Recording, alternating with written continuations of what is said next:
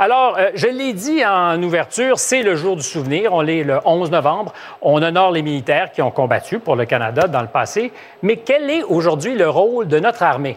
Avons-nous seulement des euh, moyens euh, suffisants pour répondre à toutes nos ambitions? Nos équipements sont souvent désuets, mais surtout, nous avons de sérieux problèmes de recrutement, mais vraiment sérieux. Alors, pour attirer les jeunes, l'armée canadienne fait miroiter son rôle dans la lutte au changement climatique Engagez-vous et combattez les inondations en empilant des sacs de sable. Je charrie un peu, mais ça ressemble à ça. Comme si la guerre était devenue une espèce d'objectif secondaire. Est-ce que le rôle principal de l'armée est donc de réagir aux catastrophes naturelles? La question que je vous pose, que je pose à mes amis dans le carré de sable, euh, est-ce que l'armée canadienne doit encore faire la guerre? Bien, moi, clairement, je pense pas qu'on va vendre cette armée canadienne-là aux jeunes en leur promettant d'aller faire la guerre ou même d'aller dans des missions de paix. Je pense qu'il faut, convaincre les jeunes par les valeurs qui les animent, puis les valeurs qui animent les jeunes en ce moment, c'est l'environnement. On a peur de, de l'avenir de notre planète, donc je pense que c'est une très bonne stratégie de la part de l'armée. Très bonne stratégie, mais en même temps, on nous dit qu'il faut faire attention. Il y a des souverainetés nationales qui sont violées. L'Ukraine, par exemple. Il faut se tenir debout devant la Russie. Ça prend une armée pour faire ça, ou alors le Canada ne doit plus jamais participer? Non, non, écoute, le monde est dangereux, puis ça prend effectivement une armée, mais tu sais, il va falloir redéfinir notre vision de la guerre. Donne-moi trois exemples. OK, je vais donner trois exemples. Le New Yorker, il y a quelques mois, a écrit un texte, il nous a appris que la Corée du Nord a des dizaines et des dizaines d'entrepôts très vastes, remplis de milliers d'informaticiens qui sont les uns à côté des autres. Et ce qu'ils font, c'est qu'ils vont voler des données dans des entreprises euh, occidentales, demande une rançon et le régime nord-coréen finance son programme euh, nucléaire, militaire avec cet argent. Avec les rançons. Ça, c'est la guerre. La guerre, c'est aussi un militaire aux États-Unis qui part à 8h30, qui embrasse ses enfants, sa femme, qui s'en va dans un bureau à une demi-heure de chez lui, qui contrôle un drone à distance, un drone qui est à des centaines de milliers de kilomètres de chez lui, qui euh, fait exploser 3G, puis qui revient à souper à maison avec ses enfants et sa femme. Ça aussi, c'est la guerre. La guerre, c'est aussi des Chinois qui achètent 11 candidats lors des élections euh, fédérales euh, au Canada en 2019. Achètent, en tout cas, on transféré de l'argent. C'est ça. Et, et ça aussi, c'est la guerre. La guerre économique, la guerre par, par l'informatique, la guerre. C'est une forme de guerre, ça aussi. Il faut se préparer à cette guerre-là. Mais moi, je parle de notre armée canadienne qui est un peu étriquée, qui a peu de moyens, en tout cas certainement pas tous les moyens de ses ambitions. Est-ce que, Louise? Moi, je pense que l'armée canadienne est dans une situation assez catastrophique. D'abord, ils ont du mal à recruter des jeunes et en plus, l'armement dont nous disposons est désuet on prête des, des, euh, euh des, des de l'armement à, à, à, l'Ukraine actuellement, et semble-t-il que ce qu'on prête est aussi dangereux qu'il est défensif pratiquement. on viendra parce que j'ai des militaires dans la salle qui peut-être ont une opinion là-dessus, mais... Qui ont une opinion peut-être différente de la mienne, mais moi, c'est la mienne et je la partage. Et, et donc, je pense que l'armée canadienne a besoin de se revamper d'un point de vue technique au niveau de l'artillerie et de la formation, mais elle a aussi besoin d'élargir ses vues et de devenir autre chose qu'un organe de guerre. Elle doit devenir un organe de paix. Mais pour faire quoi? Pour, pour faire quoi augmenter l'armement? Est-ce qu'on veut vraiment montrer notre force? Puis est-ce qu'on veut vraiment être dans cette dynamique-là? Je comprends que... Est-ce que tu dis qu'on pourrait dire, nous, OK, le Canada... Euh, euh, nous, on, est, plus jamais à la Nous, on est meilleurs dans les sacs de sable, mettons. mettons mais on, est les pros des sacs de sable, on va porter des sacs de sable partout. Mais c'est ça, notre force. Mais on a quand même des frontières à protéger. Si on pense juste à la frontière nord du Canada, on la partage avec plusieurs pays. Guy a l'air complètement ben, médusé. ça m'intéresse. Écoute, j'aime ça voir des gens qui sont jamais allés à la guerre parler de la guerre, parce que d'entrée de jeu, je dirais que nous sommes tous des néophytes. On ne sait pas de quoi on parle, parce que la guerre, c'est d'abord quelque chose sur le terrain. Je pense pas que ni Louise ni Judith, certainement pas Richard, a eu la force et le courage d'aller suivre un entraînement militaire. Mais, mais, j'ai fait de, de, nombreux reportages grâce aux Frontières avec des anciens combattants. J'en ai rencontré énormément qui m'ont parlé de ce qu'ils ont vécu sur le terrain. Ça tire des larmes. Ce qu'ils ont vu en Bosnie, ce qu'ils ont vu en Afghanistan, il n'y a aucun être humain qui est euh, formé pour ben voir ce qu'ils ont vu, même si c'est des militaires, même s'ils sont durs. C'est des gens qui sont revenus complètement démoli. Mais c'est ce ça mon point, c'est que Et faire la on- guerre, c'est quelque chose qui est d'abord et avant tout difficile. Il y a, il y a- il y a deux réponses. Tu sais, vous savez, je suis le débatteur le plus euh, nuancé de ce, De ce panel, soir, de oui, ce toujours. panel, c'est connu. Euh, non, mais il y a vraiment une réponse philosophique puis il y a une réponse politique. La réponse philosophique, ben, je vais aller un petit peu plus du côté de Judith. C'est non, théoriquement, euh, on n'est pas un peuple belliqueux. Il n'y a aucune raison. On vit confortablement. Mais il y a une réponse politique. On fait partie d'organisations supranationales comme le NORAD, comme l'OTAN, puis on est tenu contractuellement Exact. des fois de la faire la guerre et faire la guerre. Souvenez-vous, Donald Trump, en 2019, il nous a fait la leçon, puis il a dit, hey, vous devez dépenser 2% du PIB, vous êtes à 1,3, vous devez augmenter de 50% votre budget, sinon il y a des? Ben, c'est parce qu'on fait pas. euh, je, suis- je suis d'accord, mais on fait pas la guerre pour nous nécessairement.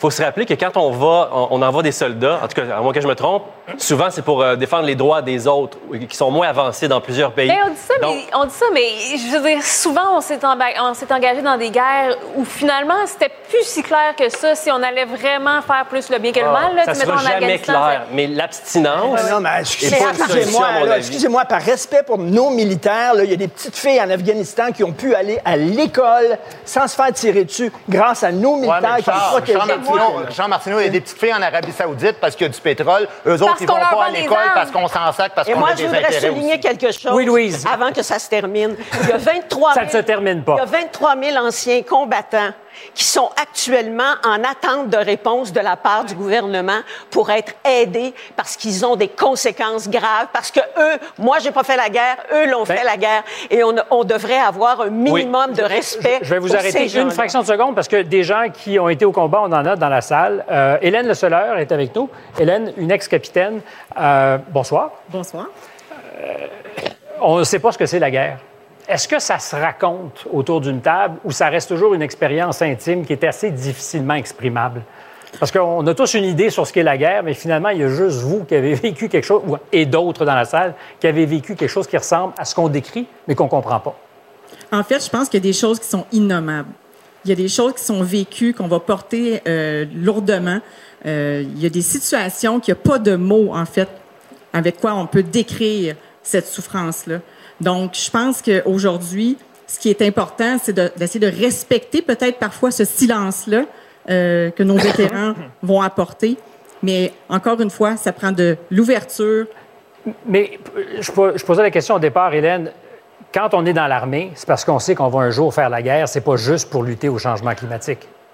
En fait, il faut penser qu'on appelle ça la défense nationale.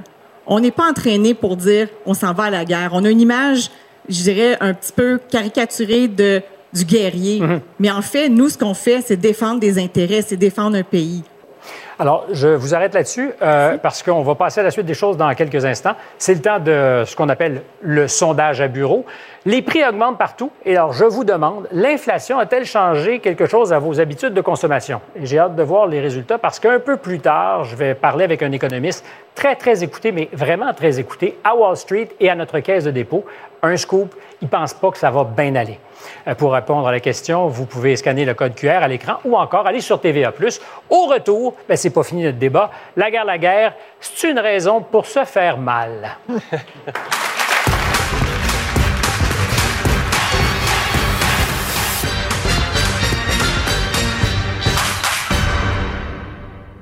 Écoutez Stéphane Bureau à Cube Radio, chaque jour en direct dès 8h sur l'application ou le site cube.ca.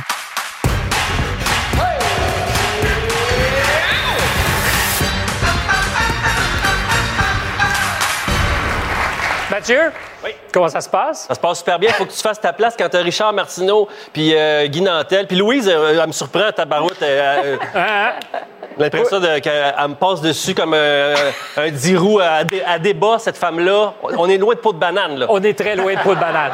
Et, et quand elle sort l'index de la mort, quand elle fait ça, Ah oui, c'est- ça, comme tu sais tout que t'es- C'est mon côté le plus belliqueux. De plus- Oh, si- J'adore, j'adore Louise, j'adore, j'adore. Euh, Est-ce que tu crois sincèrement, un peu euh, comme notre amie Judith ici, qu'on peut un jour rêver euh, ben, d'un monde d'amour où les Oh, guerres Est-ce qu'on se la main? Est-ce qu'on se la main? Même Richard, devenir pas de cabotinage ici, on est sérieux. Mais est-ce que tu crois à ça, l'idée qu'on puisse... Malheureusement, là, non, ce qu'on est en train de faire, c'est pas ça. Je suis désolé. Donc, donc, toi, tu pensais aller au PLQ puis changer le Parti libéral de l'intérieur, mais tu penses qu'on peut pas avoir la paix sur Terre. Ben non, mais il faut commencer par le Québec, puis après ça, on verra pour le reste, mais je, trouve ça difficile. Par contre, ce que je veux dire, parce que j'ai aimé le, le témoignage de, de- de votre invité, j'admire les gens, moi, qui font des choses que moi, je ne ferais pas. Hein, infirmière, pas parce que, c'est- dur. Infirmière, infirmier. Préposé aux bénéficiaires. Militaire, je le ferais pas. Fait que je vous remercie de le faire et on prend pas soin assez des gens qui font les trois métiers que je viens de vous nommer au Québec. Et comme on- La santé mentale. ben, justement, je vais rebondir sur la santé mentale. Mais rebondissez. Parce que je pense que l'armée est rendue à une période où on doit apprendre, en même temps qu'on apprend aux, aux gens qui y sont enrôlés à se battre, on doit leur apprendre à vivre.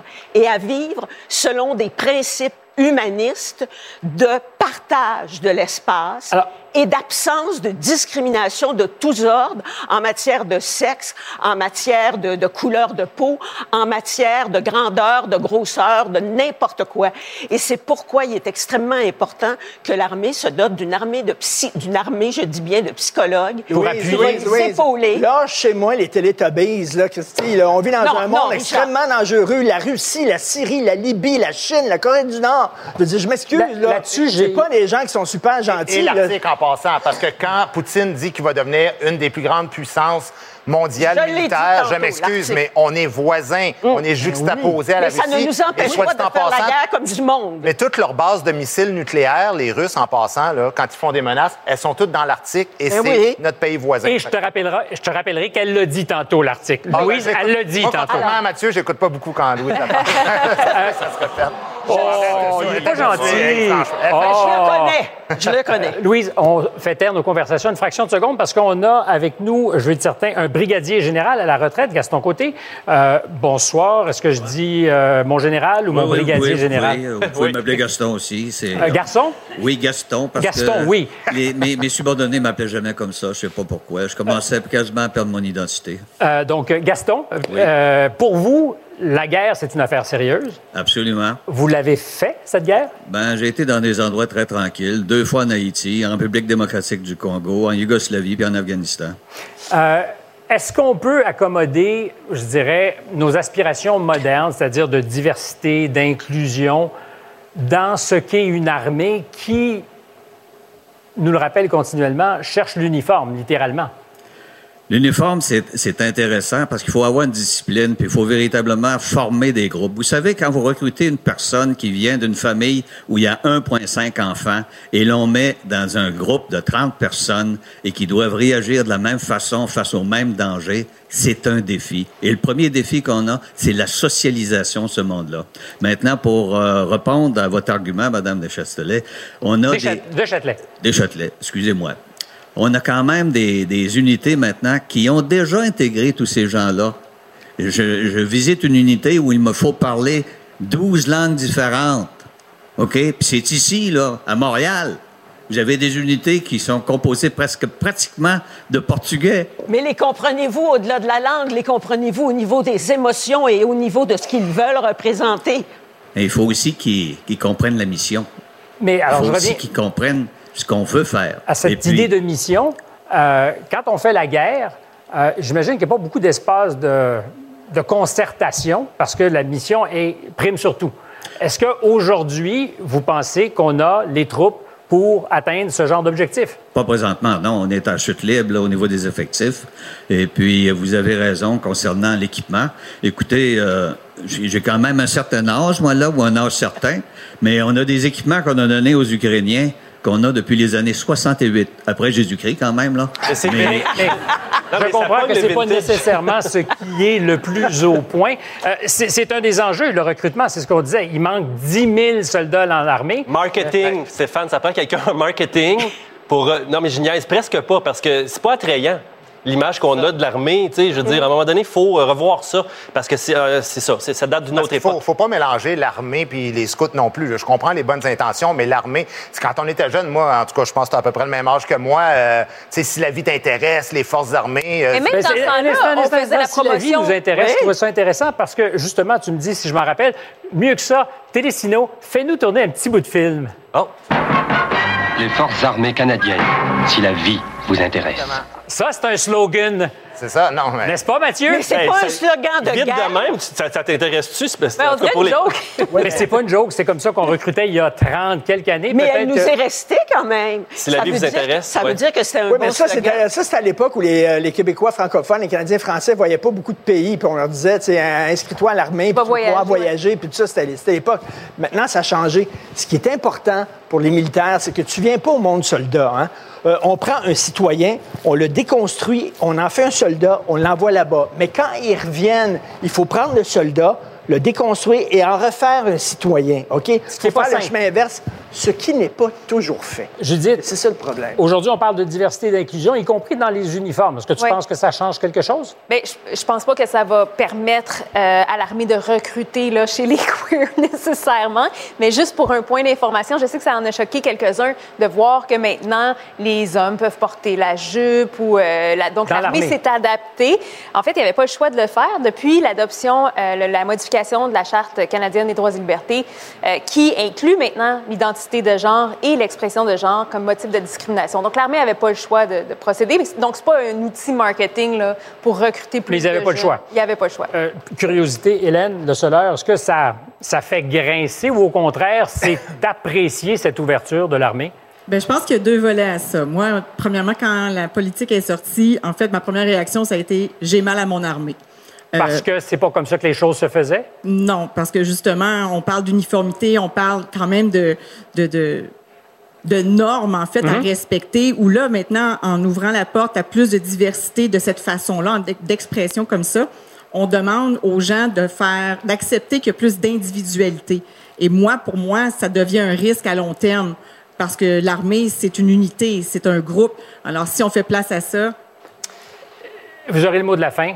Est-ce que vous croyez qu'il y a un péril à la demeure? C'est-à-dire que l'armée, euh, telle que vous l'avez conçue, est menacée, qu'elle pourrait devenir moins efficace? Est-ce qu'il y a ça comme possibilité? Je pense pas qu'on est moins efficace parce qu'on porte une jupe ou qu'on a du vernis à ongles comme soldat. Par contre, comme je dis, le fait qu'on laisse place à beaucoup plus de choix personnels, euh, lorsque ça va être le temps d'aller à la guerre et de faire des actions où on demande une discipline certaine, comment on va arriver à faire réagir les personnes à ce moment-là? C'est là, je pense, qu'il y a peut-être un danger avec C'est clair que c'est un test avec le réel, la guerre, euh, auquel on a mieux ou on a intérêt à être préparé, parce que quand ça arrive, il n'y a pas de prise d'eux. Merci beaucoup. Merci. Après la pause, pourquoi David Goudreau veut disparaître pendant un an? À tout de suite.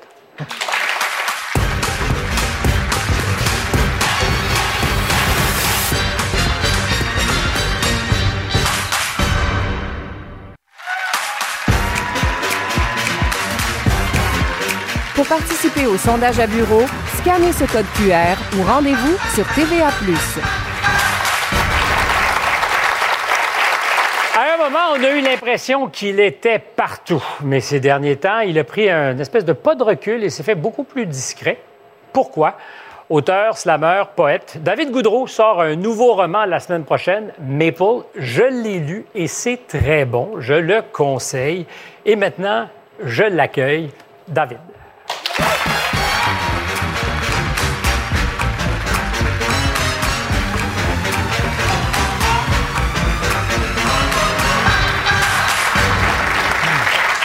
Comment vas-tu?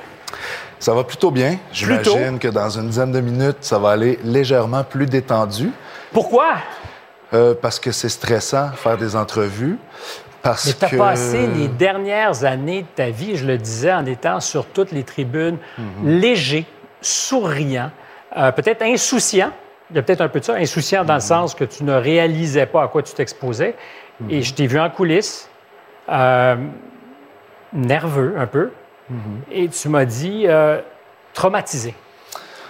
Oui, un peu quand même. Pour filer la métaphore euh, militaire, euh, je pense que je suis sorti de mes tranchées quelques fois à, à mes dépens.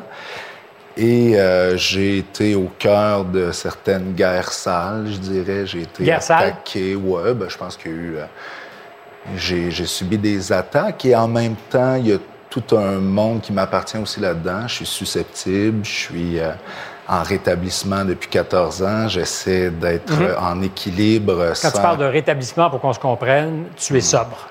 Absolument, donc sans consommer et sans la béquille euh, de l'alcool ni euh, la béquille de l'insouciance, la vie peut parfois être euh, menaçante, lourde, inquiétante.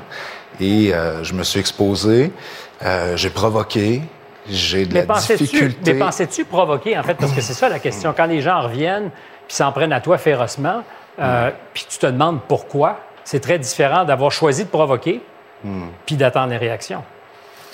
Ben, en fait, c'est passé plein, euh, plein de choses. Il y a eu des, des- des prises de parole que j'ai eues, je pense, qui ont pu euh, déranger. Je crois qu'on m'a fait des, des procès d'intention très injustes. Ce qui a fait le plus mal à travers tout ça, c'est vraiment le sentiment d'injustice profond.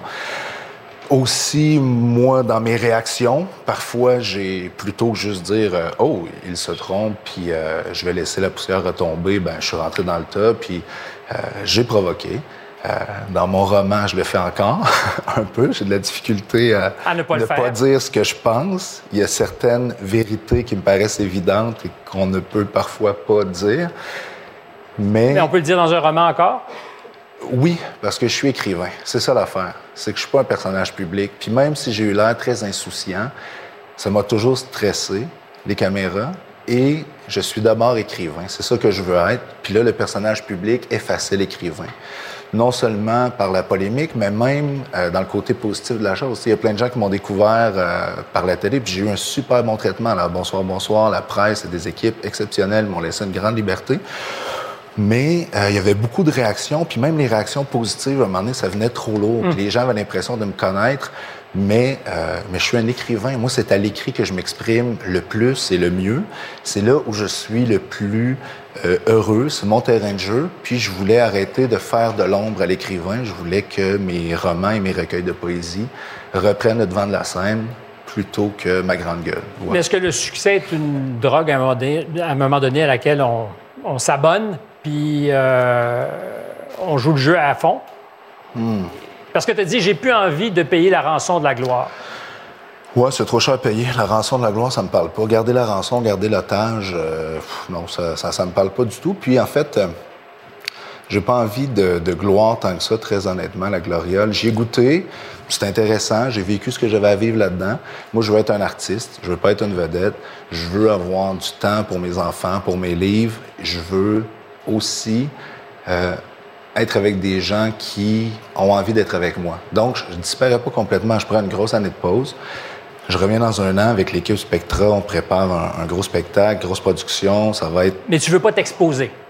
Mais je veux juste être moins exposé. Puis en même temps, tu sais, par exemple, au Bye Bye, tu sais, Yannick Demartino, que j'apprécie beaucoup, qui est venu sur scène avec moi cet été, tu sais, puis qui, qui m'a imité, puis il disait que c'était un hommage, tant mieux, mais euh, il y a quand même, dans cette blague-là de « il est trop là », moi, ça aurait fait « oh, OK, il y a sûrement une vérité derrière ». susceptible. Je suis susceptible.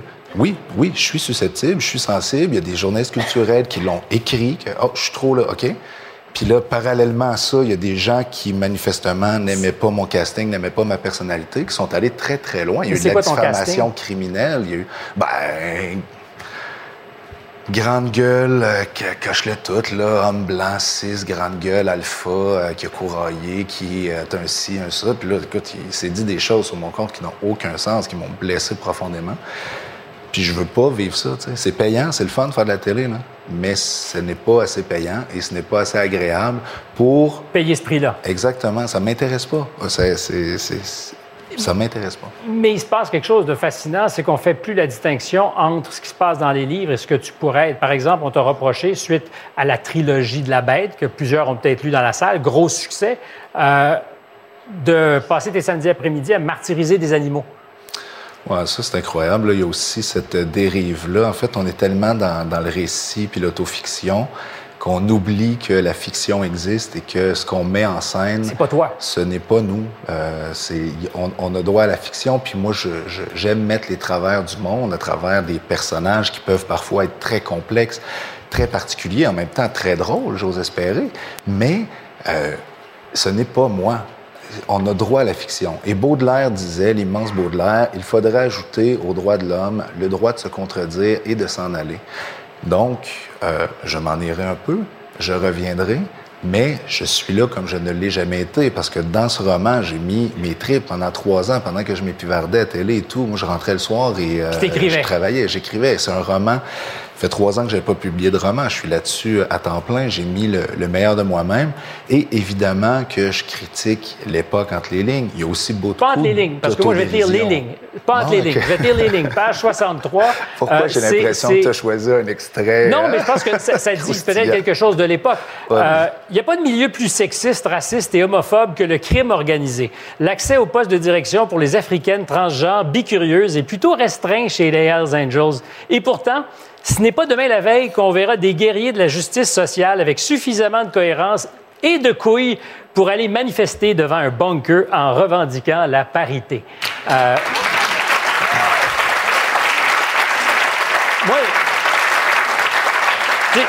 j'ai souri, mais je me suis dit, tu parlais d'époque, il y a quelque chose qui fait un peu chemire dans l'époque. ça, c'est comme une façon de dire chier, là, mais bon. Oui, j'avais deviné. D'après moi, la plupart des auditeurs aussi, mais c'est bon, faut ça Fait plaisir. Alors, on salue euh, les amis euh, des Hells Angels. Euh, tu vois, c'est bien que, que tu aies choisi cet extrait-là. C'est à peu près le seul groupe que j'avais pas sur mon dos pour l'instant. Donc, mais à mon avis, il y en a tellement. mais non, non, justement, c'est un peu aussi de, de taquiner, puis il y a aussi de, de l'autodérision. Oui, je suis susceptible, puis oui, je suis euh, sensible, mais en même temps, euh, j'aime me moquer de l'animal humain que, que, que, je suis, que nous sommes, euh, que j'étais aussi, parce qu'il y a des, des, positions sur lesquelles j'ai campé longtemps que je remets en question. Mais on manque d'humour, je trouve. Mm-hmm. L'époque manque d'humour. N'es-tu mm-hmm. pas d'accord? Parce qu'on a plein d'humoristes, mais entre nous, on rit pas fort. Mais tu vois, une de mes phrases préférées dans mon roman, c'est Au Québec, malgré une surconsommation d'humoristes, la mauvaise humeur reste. On peut se divertir, mais on n'arrive pas toujours à se distraire. Donc, on, a effectivement beaucoup d'humoristes, on change les idées, mais quand on revient dans le réel, dans le quotidien, il y a une tension qui est là, il y a un écœurement, il y a euh, aussi une déliquescence de la qualité de vie pour beaucoup de monde, puis je pense que ça va aller en s'empirant. Moi, la semaine dernière, mon garçon de 5 ans était très malade, plus de 40 degrés de fièvre. On a attendu pendant 13 heures à l'urgence avec un enfant de 5 ans qui crie et qui souffre pour se faire dire euh, Ouais, c'est un virus, il y en a beaucoup en ce moment, gardez-le sur le Advil pour enfants. Et il n'y avait plus d'Advil pour enfants à la pharmacie. Donc, c'est le tiers-monde, c'est le Québec. sais. Et c'est triste. En même temps, il y a moyen d'en rire, mais il faut le, dénoncer. Il y, a, il y, a, aussi. Euh, quelque chose qui n'est pas seulement flottant. Ah, il y a de la censure. Ah, il y a des tensions. Ah, il y a de la polarisation. Il y a aussi une fatigue euh, à travers euh, les années de pandémie, mais aussi des services qui sont insatisfaisants pour plein de monde, à travers des injustices que plein de monde subissent. Puis, euh, il faut se lever puis le dire. Moi, j'essaie de le dire en, souriant dans mon roman, mais... Mais en souriant avec efficacité, ça s'appelle Maple. On pourrait dire que c'est un peu la suite de la bête parce que le personnage existait. Euh, je ne le fais pas souvent euh, recommander parce que je ne suis pas sûr que mon opinion ait tant d'importance, mais moi, je l'ai lu. Euh, j'ai d'ailleurs une témoin dans la salle qui m'a vu hier soir le finir. c'est bon. Bravo. Merci. Merci. Merci, Stéphane. Juste avant qu'il affronte les meilleurs joueurs du monde à compter de dimanche matin, je vous propose un bel échange avec Félix Auger-Aliassime. Aliassime, pardon. À tout de suite.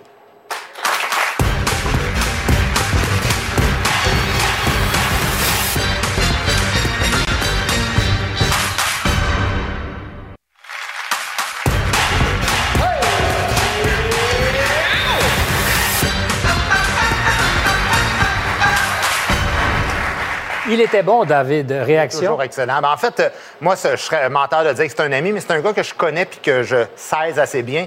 Euh, tu sais, ça me fait rire parce que Richard et moi, souvent, on se fait bien écœurer par ce qu'on peut appeler le wokisme. Ce gars-là, il est admiré par des gens de la gauche, puis malgré tout, il se fait quand même bombarder et tout ça. Puis ça vient, vient un temps où c'est même plus la censure, c'est l'autocensure. Le gars se retire parce qu'il est écœuré de ce climat de polarisation et il est temps qu'on mette un terme à ça. Si on n'aime pas quelqu'un, on fait juste se regarder ailleurs. C'est ça mon point. Ah je pense, je pense que c'est particulièrement parce qu'il est associé à la gauche et j'ai une explication à la raison pour laquelle les, on s'attend à moins d'inclusivité de la part des Hells Angels.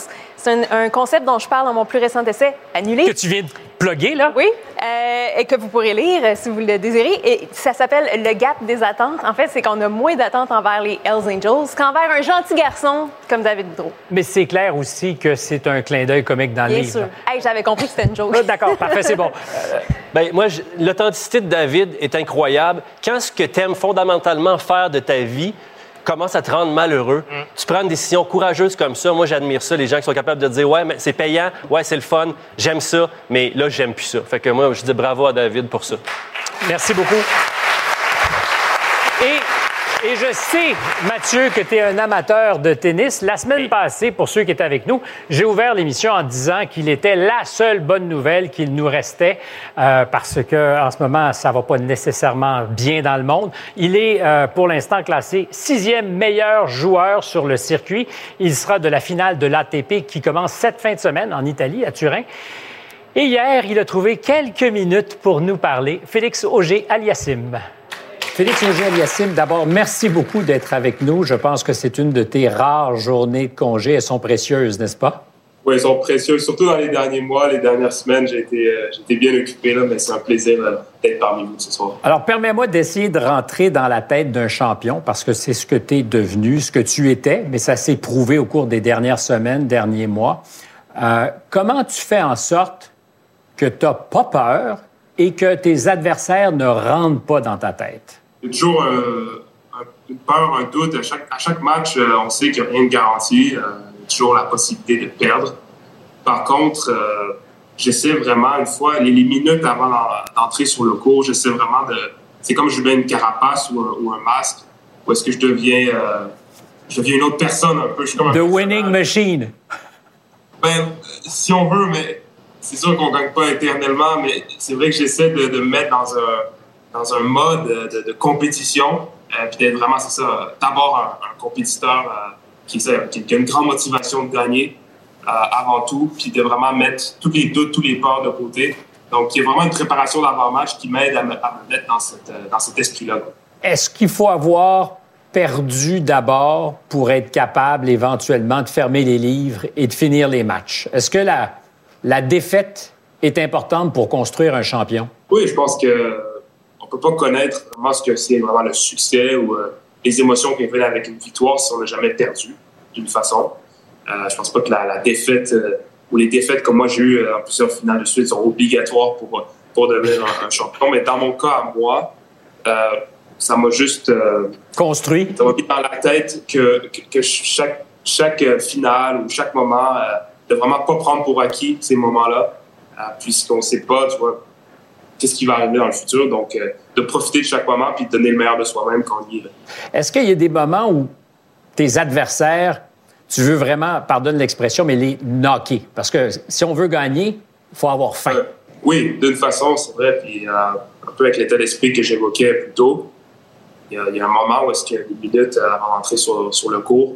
Bon, on n'est pas dans un sport où est-ce qu'on reçoit des coups physiquement, mais psychologiquement, quand on sait que euh, on, va, on va finir la journée soit en ayant gagné, soit en ayant perdu, euh, on, est face à face, on est seul à seul avec, on peut pas être aidé par, par personne d'autre, on est en face de notre adversaire. Puis surtout, c'est ça, on joue des, joueurs, tout le monde a son ego, tout le monde pense qu'il peut être le meilleur, tout le monde joue bien aussi. Donc euh, oui, c'est un peu, euh, c'est ça, il y a une confrontation euh, très directe qui est, qui, est, qui est intéressante. Puis il faut être prêt à ça, puis il faut avoir très faim. Il y a de l'intimidation quand vous vous regardez, quand vous vous mesurez, parce que vous pouvez pas être des amis tout le temps, j'imagine. Non, non, c'est pas des amis comme euh, moi, j'ai des amis à Montréal euh, avec qui j'ai grandi ou euh, peu importe ce qui se passe, on va toujours rester des amis. Sur le circuit, je m'entends bien avec tout le monde. Il y a une forme de, je pense qu'il y a un sportsmanship, un respect avec, avec tous mes adversaires. Mais oui, des fois, il, y a une, il peut avoir des fois une forme d'intimidation par sa présence physique sur le court ou euh, par, euh, par la façon dont on va jouer, qui n'est pas nécessairement une intimidation euh, comme on va l'avoir dans la cour d'école, qui est directe, qui, qui est malsaine, mais une intimidation euh, qui est normale dans, dans la compétition. Parce qu'à la fin de la journée, c'est ça, il y en a juste un qui passe. euh, C'est pas mal plus fun de gagner, entre toi et moi. oui, c'est pour ça que je fais ce que je fais, c'est, pour gagner. Puis, euh, c'est ça, je peux pas me, cacher du fait que je, vis dans un monde parce que ça, la compétition est au cœur de tout. Même si je vis des choses magnifiques à, à l'entour, ça reste que c'est une confrontation puis une compétition à chaque fois que je suis au. On va te souhaiter bonne chance parce que ça commence dimanche ou lundi au moment où on se parle. Euh, je t'ai demandé tout à l'heure comment ça se passait dans ta tête. Trois grosses victoires. Est-ce que ça change la perspective? Oui, ben, ça augmente la confiance en soi, évidemment. Euh, même si on a toujours les- la, la pensée qu'on peut, qu'on peut réaliser de belles choses, ben, quand on le fait, euh, ça nous confirme euh, plusieurs, plusieurs bonnes choses. Donc maintenant, je suis, je suis confiant pour, pour ce qui arrive. Et c'est sûr que c'est la première fois pour moi ici, au tournoi des, des maîtres, comme on dit chez nous. t'es un maître. non, mais j'ai grandi en entendant ça, donc euh, comme on dit au Québec, chez nous, euh, des maîtres. Mais bref, euh, c'est une première fois pour moi ici, donc euh, je- j'espère que, que tout ira bien. Mais en tout cas, c'est ça, c'est une belle, euh, une belle compétition, puis un, un grand honneur d'être ici déjà.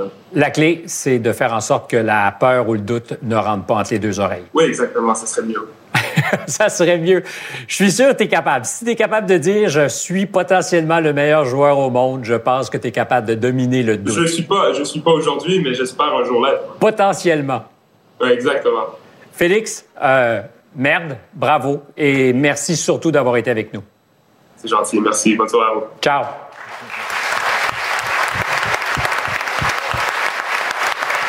C'est toi qui vas avoir le commentaire. C'est toi l'amateur de tennis. J'espère que tu l'as pas jinxé. C'est clairement une entrevue de jinxage, ça. Tu dis que c'est un maître, une winning machine, que entre les deux oreilles, j'espère que ça va bien aller. S'il commence à perdre, on va se rappeler de ton entrevue avec Félix Auger alias. Si moi je l'ai dérangé, il n'y a aucune chance qu'il gagne jamais parce qu'il y a pas mal plus redoutable en face de lui sur les cours. Il est assez cool quand même. Oui. Il est très Et bon. c'est son surnom, je pense, de Winning Machine en ce moment. Donc, euh, il y a quelque chose. Il est, oui, oui, il, a tout, tout- il est tout pour monter. C'est vrai, c'est Il y a vrai. tout pour monter. Ah. Euh, après la pause, on se demande qui est assez fou pour se lancer en politique en 2022. Euh, Mathieu?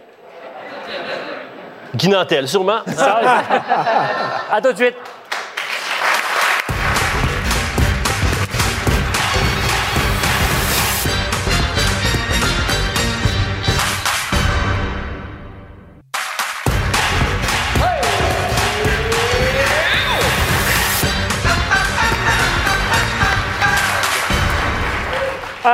Conversation sur l'engagement en politique maintenant. Mathieu, je ne sais pas si tu t'en souviens, mais en 98, je crois, tu étais dans le duo comique Crampe en masse avec euh, Ghislain Dufresne. Ah oui. Et sans le savoir, vous avez écrit une chanson prophétique sur ce qu'allaient devenir peut-être les réseaux sociaux des politiciens en 2022. Un million d'écoutes sur YouTube. On écoute Berceuse pour les pas fins. Un million. Rêve mon sale, t'es un pédophile, un jeu de crapaud. Tu sens canisse d'huile, t'es un sniffelement. Un liche poubelle, je te clouerais la langue dans le front, puis je te ferais dire ananas. Rêve Et voilà. C'est, on croirait entendre 20 ans plus tard le type de conversation qu'on retrouve sur les réseaux sociaux. C'est vrai que ça a mal viré. On regarde Twitter, en- entre autres. euh, puis même pendant la campagne, Twitter était l'endroit où euh, jeter euh, tout ce qu'on peut dire de dégueulasse sur une personne. Mais euh, ouais, c'est vrai que notre chanson. Je peux pas croire que je me sens- j'ai eu la chance de me lancer en politique malgré mon passé. Mais, moi, je me suis posé la question parce que certaines des chansons, on est retourné au classique quand même. Oui. Euh, un nain, c'est petit. Les fifis sont fins. Maudit BS, je me sens pas fraîche. Ah, je me sens pas fraîche, on peut encore le dire. Tu vois, il y, a- il y a un espace. Euh, mais et tu dis à un moment donné, ah, ça va peut-être me rattraper. Oui, non, non, pas du tout parce que. Ouais, non, non. Non, non. Excuse-moi, là, oui, je oui, non, non, oui. Mais non, un humoriste peut se permettre d'avoir un passé, contrairement à quelqu'un qui a fait un film porno, ça a l'air qu'on n'a pas le droit de se lancer en politique après. Mais quand as un passé d'humoriste, dans le temps, on avait le droit de dire toutes ces choses-là. Et à mon avis, on peut encore les dire à huis clos, c'est-à-dire avec son propre public, en prévenant les gens. Moi, je, je suis pour la liberté d'expression dans notre propre spectacle. Euh, Il y a une façon qui a changé de le dire, mais je pensais pas que ça allait me rattraper parce que ça aurait été un argument euh, mince pour m'attaquer pendant une campagne électorale sur ce que moi je voulais faire. Tu dis qu'il y a de meilleurs arguments pour s'attaquer à toi. très bons arguments. Oui, oui, euh, non, non, mais j'aurais pu. euh, Ça fait deux fois. hein. Oui, oui, non, non. Je sais, je l'ai remarqué cette fois-ci. On va, on va, je vais les réécouter, voir. euh, Je, je, je m'attendais pas à être attaqué sur ma carrière. Mais ta sur ma position sur les fifis, peut-être, mettons. euh, ouais, quoi, les fifis sont fins. Ben, à l'époque, on pouvait. C'était l'émission Blackout à. TQS. Tu as connu cette émission-là. qui C'était le but. Es-tu mal présentement? Non, pas du tout. Je te taquine. euh. Oui, oui, mais il fallait faire des polémiques à l'époque euh, avec des choses pour attirer des codes d'écoute, ce qui n'est plus le cas en télé maintenant. Mais euh, Pas du tout. À cette époque-là, dire les fifis sont fins, c'était probablement très progressiste. là. Peut-être que ce l'était, ça mais marchait. Mais on a vendu 15 000 albums avec les fifis sont fins dessus. Et je salue euh, tous les fifis qui nous regardent, tant qu'à y être. Hein? Euh, tu je Va jusqu'au euh, bout de l'affaire. Va jusqu'au bout de l'affaire. tu sais, t'entends, ça grince, on sait pas si on a le droit de rire ou d'applaudir. C'est comme. ah! Oui, oui, on a encore le droit. Il faut le faire avec doigté, c'est tout. Tu sais, chaque personne C'est clair que peut quand tu dire dis des les choses. fifis sont fins, on sent tout le doigt. Arrête donc avec ça. On On va le dire plusieurs fois. Ah, je vais- mais- je mais c'est vrai qu'ils sont fins. du pétrin en disant une chose, c'est que quand tu es en politique puis tu as fait de l'humour avant, t'es pas attaqué sur tes propos que tu as tenus en tant qu'humoriste, mais tu es, attaqué sur le fait que tu es un humoriste, que tu es un clown. Et que c'est tu- pas sérieux. exact, Que tu ça. manques de sérieux, exactement. Que tu mérites Mais pas de te lancer là-dedans. tu sais, moi, il n'y a jamais personne qui m'a dit euh, Ah, c'est dégueulasse que tu aies dit ça en 2004. Mais. Mais tu peux beaucoup, pas faire beaucoup- de joke non plus comme, comme politicien. Ça passe pas du tout l'humour dépend, une fois que tu es en politique. Moi, je pense une chose, c'est que quand tu es politicien, faut être proche de ce que tu es dans ta vraie nature. Mm. Si tu es pogné un peu à la Stéphane Dion, puis tu essaies d'aller à Jean-René Dufort puis de faire des jokettes, ça marche pas. Mais si tu as un caractère un peu comme nous Ouais, autres, puis tu de jouer. on peut-tu rappeler aussi pas. que M. Zelensky était un humoriste, Oui, était c'est un vrai. comédien, puis s'est rendu un rôle chef de guerre extraordinaire, puis est en train de défendre son pays contre une des plus grandes puissances au monde. Fait plus de. C'était ça mon but Il en d'amener fait le Québec en guerre. ça fait même un numéro avec son pénis, où il joue du piano avec son pénis. Euh, Alors, Ça aussi, ça prend, ça prend du doigté. Je sais pas si c'est comme ça qu'on doit dire. Euh, On était soft, finalement. mais, mais Louise, Louise, elle s'en va. Après l'émission, ça va sur YouTube. C'est que qu'elle cherche. Louise, pendant une fraction de seconde, a vu le doigté. Ben, c'est sûr que c'est ça que j'ai vu. Qu'est-ce que tu penses? Ben, J'ai toujours été cochonne. Attends, un instant, je vais prendre des notes. J'ai toujours été. Euh, L'objectif de notre démarche dans ce bloc de l'émission, c'était de parler d'engagement, mais pas ce genre d'engagement. Euh, on t'a déjà approché pour faire de la politique? Oui. Ouais. Pas de nombreuses fois, mais quelques fois, oui. Et est-ce que tu as pensé à un moment donné dire OK, je vais le faire? Non. Moi, euh, je n'ai pas cette générosité-là, parce que ça prend énormément de générosité et j'ai beaucoup d'admiration pour tous ceux et toutes celles qui vont en politique. Moi, je n'aurais pas été capable parce que je sais que quand tu vas en politique, il y a une ligne de parti que tu dois observer. Ouais. Et ça, La discipline de parti. oui. Moi, je serais incapable de ça parce que une des grandes choses que ma mère m'a apprises très jeune, c'est de conserver ma liberté en, en assumant ma vie au complet, même financièrement. Alors, comme pour elle, c'était des principes de base, je ne pourrais pas, moi, dire quelque chose auquel je ne crois pas, même si j'ai donné mon adhésion à un parti. Ben, Il y, a quand même un, il y a quand même un truc, c'est que tu te présentes à chefferie en partant. C'est une façon de faire les ça, choses.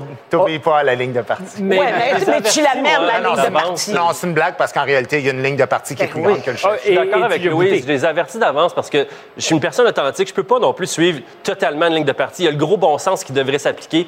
Et d'ailleurs, le gros bon sens devrait s'appliquer quand il y a des votes nominaux ou des votes sur des choses que tu dis, Mhm. tout le monde devrait voter pour le bien de cette- ce groupe de personnes-là. Puis que tu as un parti au complet qui décide, ah, notre, on va voter contre parce qu'on on faudrait être contre. Sais, je veux dire, c'est ça. Non, mais ça là. dépend de l'ADN du parti. C'est-à-dire que tu sais, Ben, si tu te présentes libéral, euh, tu sais, il faut, que tu ailles en politique pour avoir une cause au départ. Puis, tu sais, moi, je suis allé là pour amener le Québec vers son émancipation. Euh, je suis allé au PQ, tu es allé pour enlever de l'émancipation au Québec. Tu es allé au, Au PLQ. Non, mais sérieusement, c'est un- y a vote, Je- je- non, mais sérieusement, s'il y a un te vote, y a un la souveraineté, tu peux pas décider dans le Parti libéral de dire, moi, je vais voter pour la Oui. souveraineté. Ben, pourquoi pas, Guy? Parce que, sais-tu quoi? Parce que ça dépend du contexte, de l'époque, de où est-ce qu'on est. On a le droit dans la vie d'être souverainiste à un moment donné parce qu'on sent que le contexte est là, puis que ça serait mieux pour notre collectivité qu'on soit maître de nos affaires. Puis on a le droit aussi de penser à un autre moment, de dire, ben en ce moment, c'est pas le bon timing. Je pense qu'on devrait se concentrer sur des choses qui pourraient aider nos gens ici. Puis c'est pas de se séparer qui est le bon timing. Moi, je suis pas d'accord avec toi là-dessus. Mais je vous arrête là-dessus, les gars, parce que, je dis, toi, cette semaine, tu as écrit sur euh, les circonstances particulières de Dominique Anglade.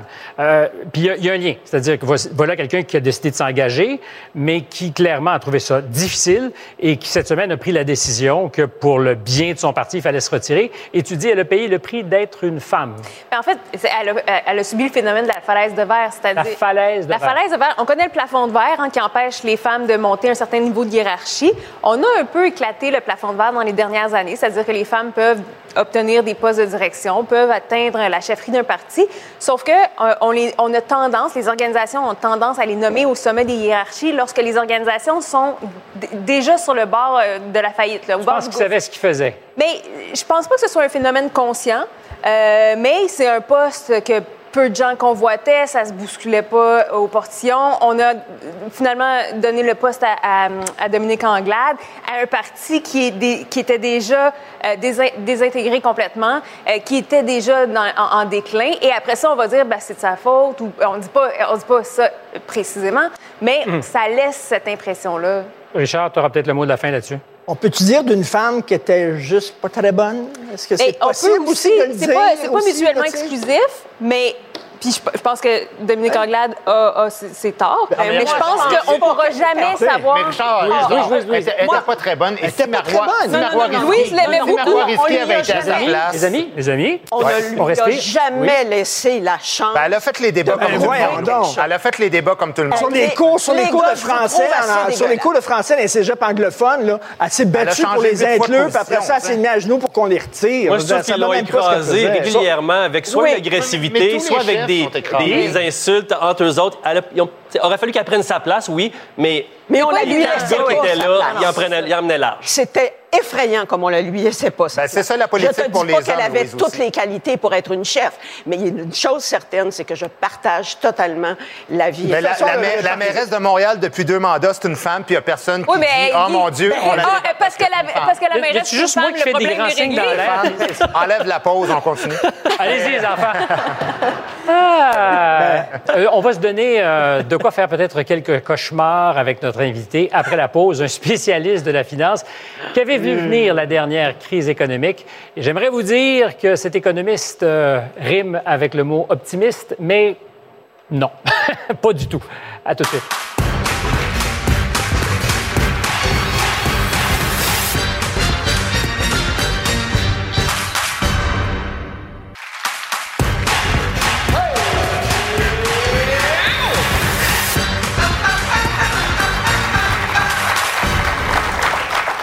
On commence avec une définition. Un économiste, c'est un expert qui pourra vous dire demain pourquoi ce qu'il avait prédit hier n'est pas arrivé aujourd'hui.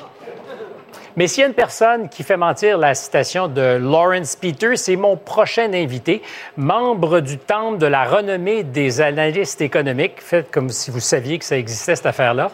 Euh, il est un des rares experts de Wall Street qui avait vu venir la dernière crise économique. Est-ce qu'il va pouvoir nous dire pourquoi la laitue depuis quelques jours est plus achetable au Québec? En ces temps de grandes incertitudes? J'avais vraiment envie de lui demander ce qui nous pend au bout du nez. Et il a eu la gentillesse de venir nous voir de New York spécialement pour être ici ce soir. Voici l'économiste François Trahan.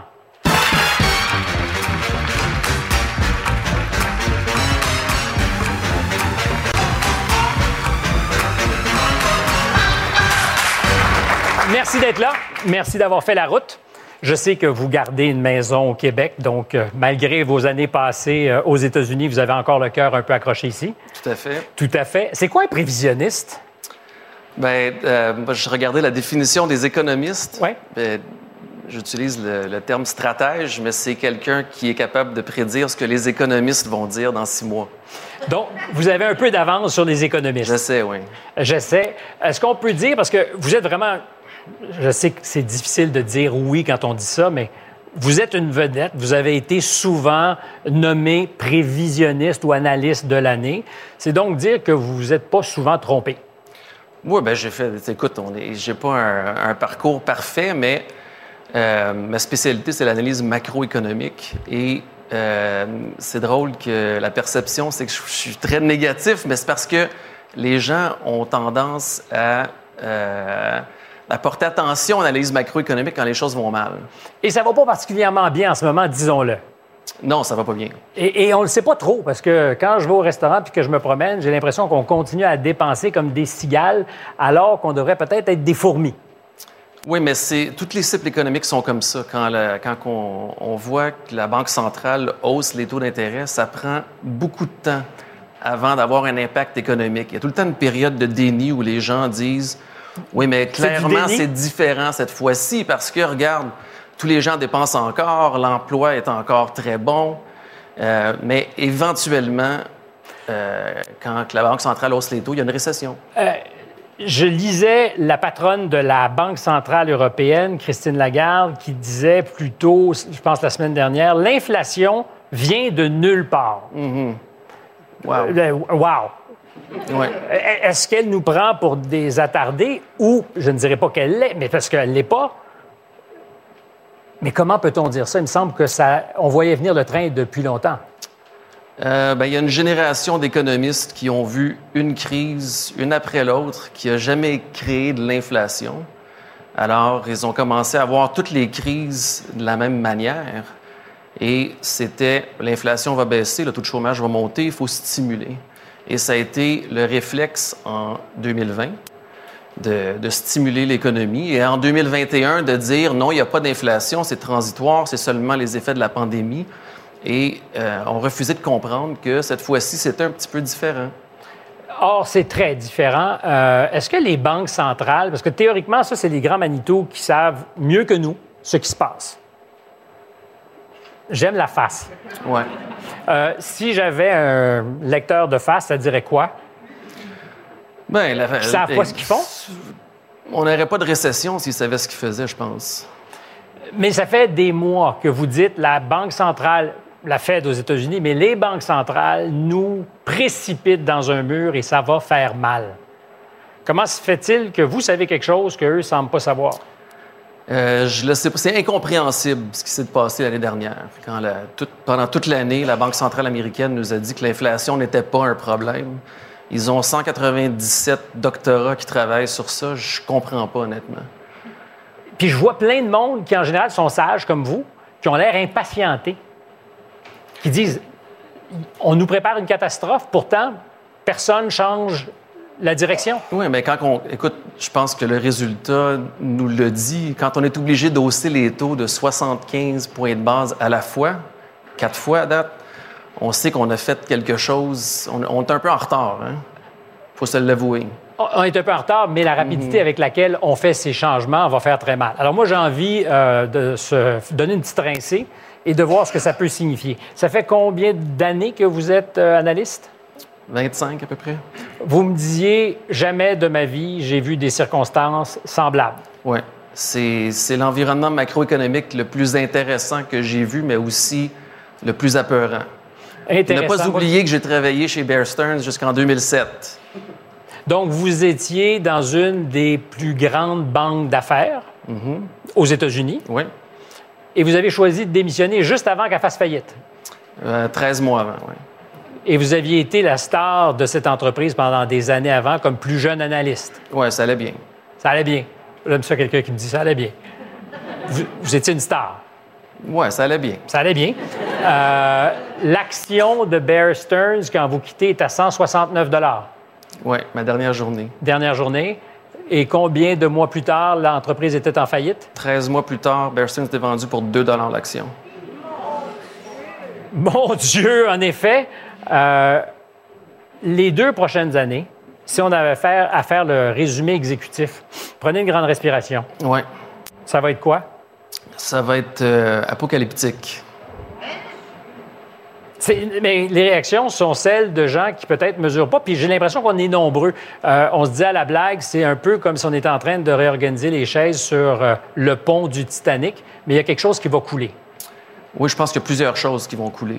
On y va, on commence. ben, on a la- on- a un problème inflationniste. On a la Fed qui, n'est- qui est absolument incapable de prévenir, prévoir l'inflation. Ils ne savent absolument pas ce qui va se passer. Alors, ils, sont, ils font juste réagir. Donc, ils haussent les taux. Et euh, à un moment où le, ben, les États-Unis ont un déficit énorme et une dette énorme qui se compare à la dette qu'on avait à la fin de la Deuxième Guerre mondiale. Alors, ils n'ont pas les capacités de répondre qu'ils ont eues dans des crises économiques du passé, incluant 2008-2009. Et 2019 avec la COVID ou 2020. Euh, donc, on ne peut pas dépenser pour compenser.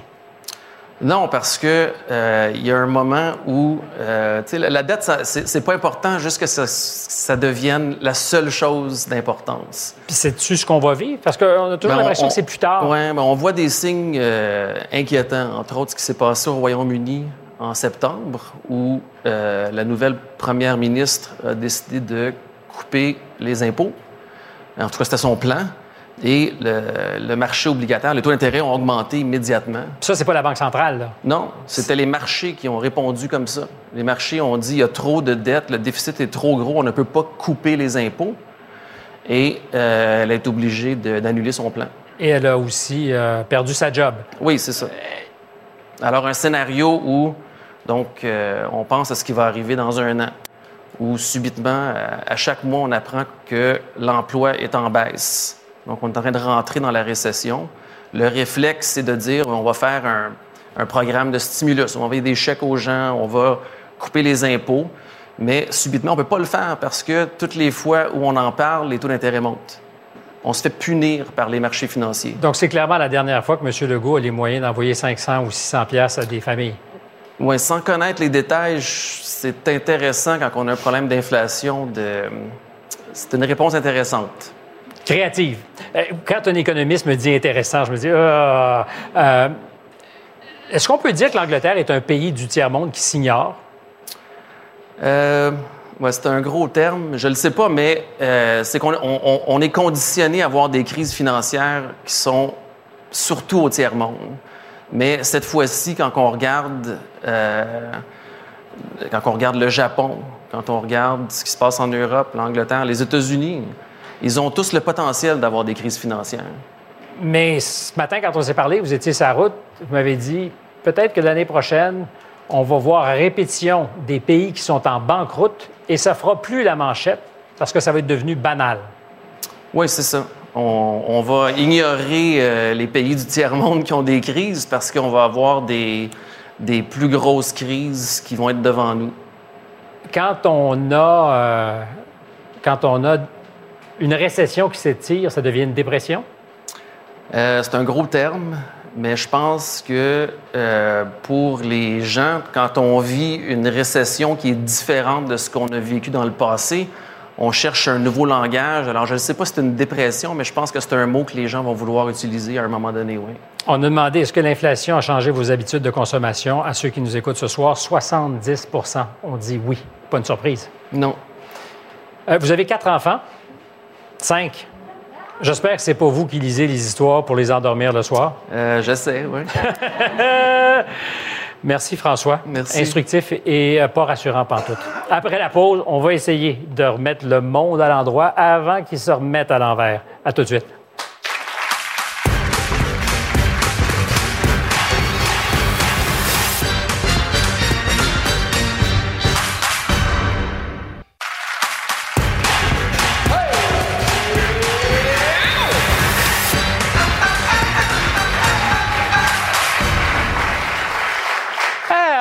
Se coucher détendu.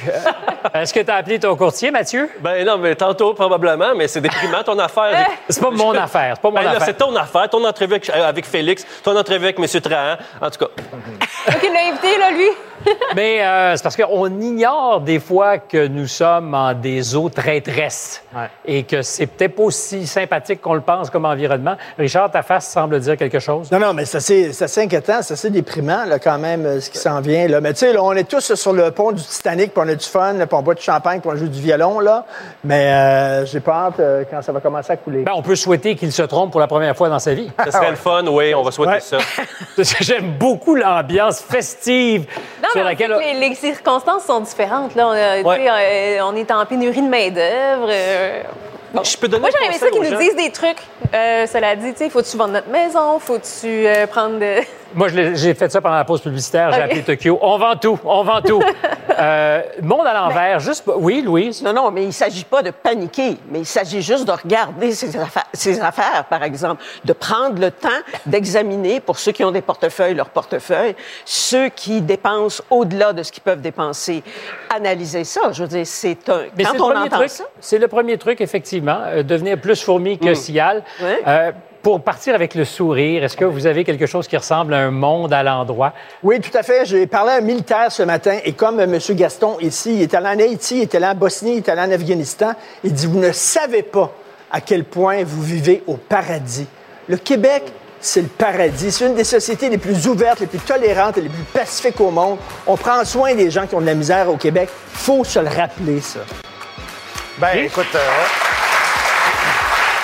mon monde à l'endroit, moi, euh, je me disais que c'est le DPCP qui euh, va quand même euh, porter le dossier de Simon Hull en appel, malgré le fait que Simon Hull, qui est l'agresseur sexuel, qui a reconnu sa culpabilité et qui a été, dans le fond, euh, ben, il n'y a aucune pénalité pour ça. Alors, il s'est plaint euh, du fait que ça s'en va en appel, mais je trouve ça important quand on vit dans une société où on dit qu'on réforme les systèmes pour les gens qui ont des agressions sexuelles, mais qu'après ça, on se demande si la personne voya- va voyager. C'est pas une bonne idée. Alors, vive l'appel du DPCP là-dessus. Merci. Euh, Mathieu, merci Ben, beaucoup. Ben, ça fait plaisir. J'en reviendrai. Hein? Ça nous fera plaisir de te revoir. Il me reste un gros 5 secondes pour vous dire dans quelques instants, il y a JE deux secondes, une seconde. Au revoir.